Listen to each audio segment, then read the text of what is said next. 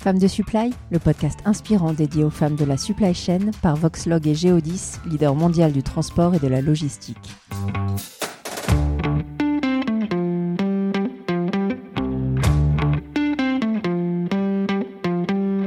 Elles sont directrices logistique ou transport, caristes, préparatrices de commandes, data scientists ou bien encore supply chain manager.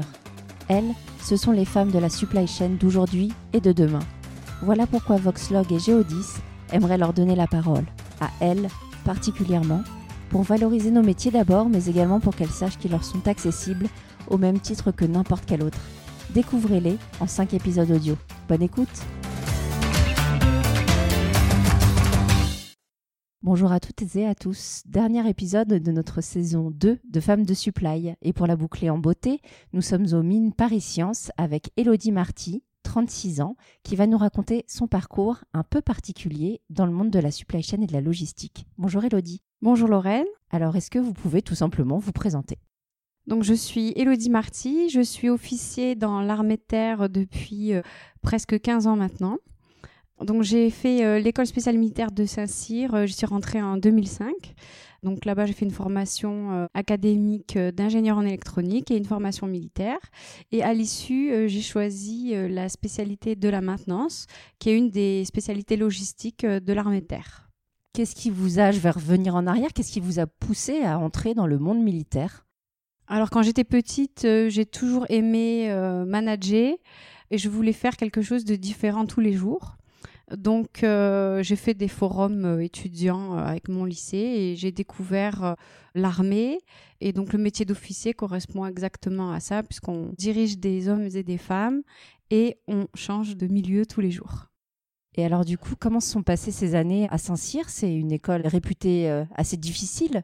Donc, comment ça s'est passé? Bah, au début, c'était assez impressionnant parce qu'on était très peu de filles. donc, on était 20 filles pour une promotion de 180.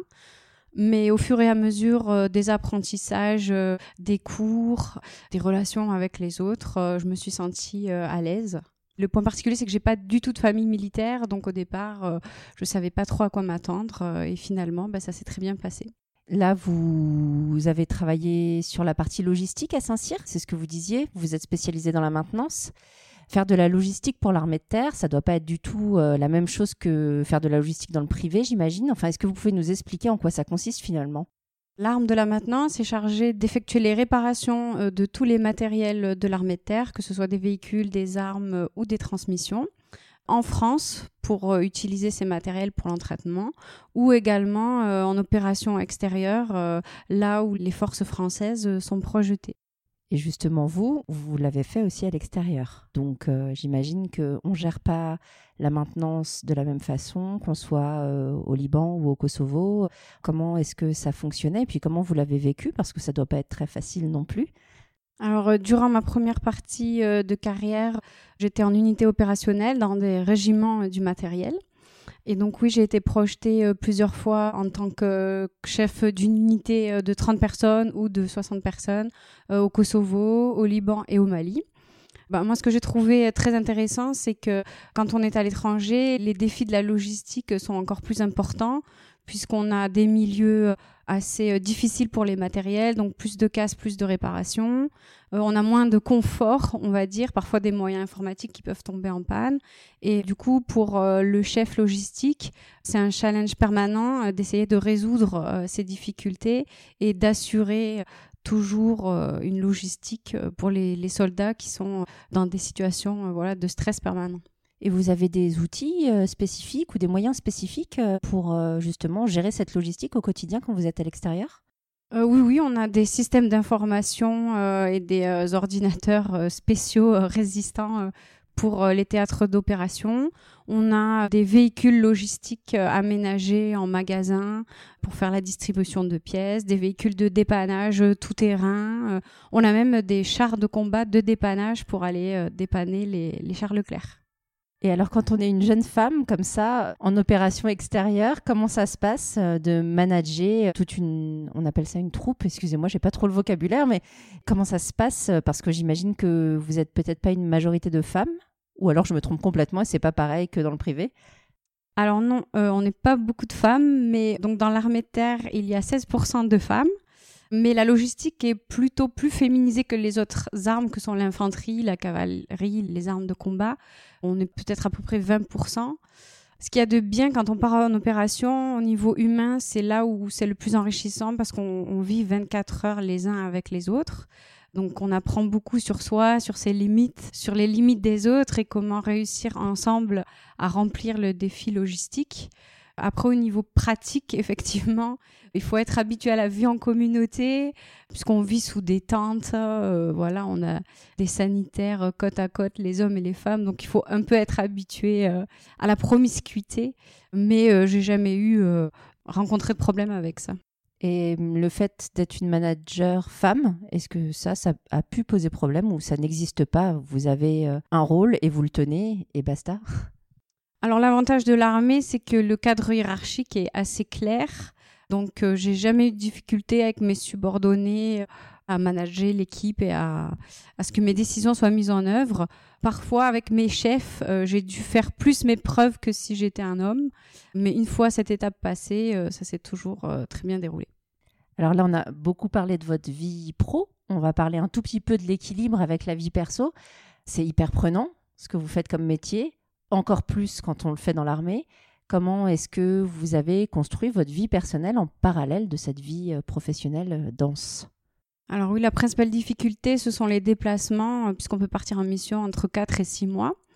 Donc au début de ma carrière, c'était très exaltant parce que je n'avais pas d'enfant. Donc voilà, avec mon conjoint qui est militaire également, ça posait pas de problème. Et depuis 4 ans où j'ai des enfants, c'est une question d'équilibre et de priorité. Donc par période, je priorise euh, ma carrière euh, quand elle est euh, une partie opérationnelle et je vois un peu moins mes enfants. Et après, ben, une période suivante, voilà, je vais prendre un poste plus stratégique où j'ai moins de missions et je peux passer un peu plus de temps avec ma famille. Donc c'est une gestion permanente de l'équilibre. Alors là, actuellement, vous êtes étudiante. Est-ce que vous pouvez nous expliquer pourquoi et avec quelle ambition est-ce que vous apprenez au quotidien ici aux mines? Alors, euh, j'ai repris mes études euh, l'année dernière, euh, pour être précise, puisque l'armée nous permet de passer le concours de l'école de guerre pour pouvoir obtenir par la suite des postes à des responsabilités supérieures. Donc, j'ai fait une année déjà de scolarité l'année dernière à l'école militaire, à l'école de guerre, où j'ai fait des études de géopolitique, de stratégie militaire. Et ensuite, l'armée nous envoie pour plusieurs d'entre nous dans des écoles pour suivre des masters spécialisés dans des spécialités où nous sommes amenés à travailler par la suite dans l'armée pour apporter les connaissances actuelles du milieu civil. Donc comme je suis dans la filière logistique, euh, j'ai choisi de suivre le master spécialisé management industriel des systèmes logistiques aux mines de Paris. J'ai trouvé qu'il était très intéressant parce que on avait beaucoup de témoignages euh, de responsables supply chain dans différents milieux industriels et puis après, des cours théoriques sur tout ce qui est lean management, production et achat, et les dernières techniques qui sont en jeu aujourd'hui dans les entreprises, euh, également les nouvelles technologies, la robotique. Et alors, une fois que vous serez diplômé, quelles sont un peu vos aspirations futures dans l'armée ou ailleurs?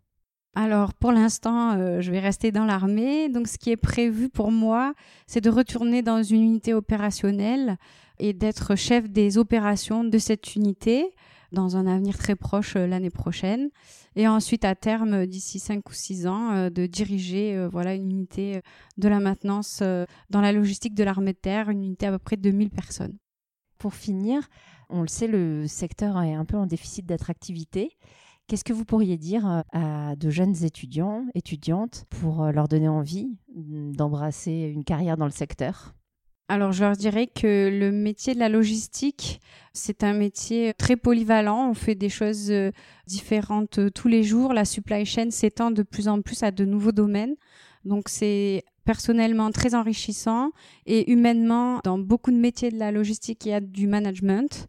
Et c'est ça qui fait grandir le plus les gens. Donc, euh, si vous êtes intéressé par tout ça, venez dans la logistique.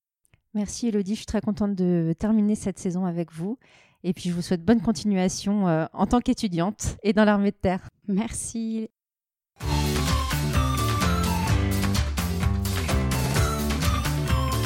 Ce podcast vous a été présenté par Voxlog et Geodis, leader mondial du transport et de la logistique.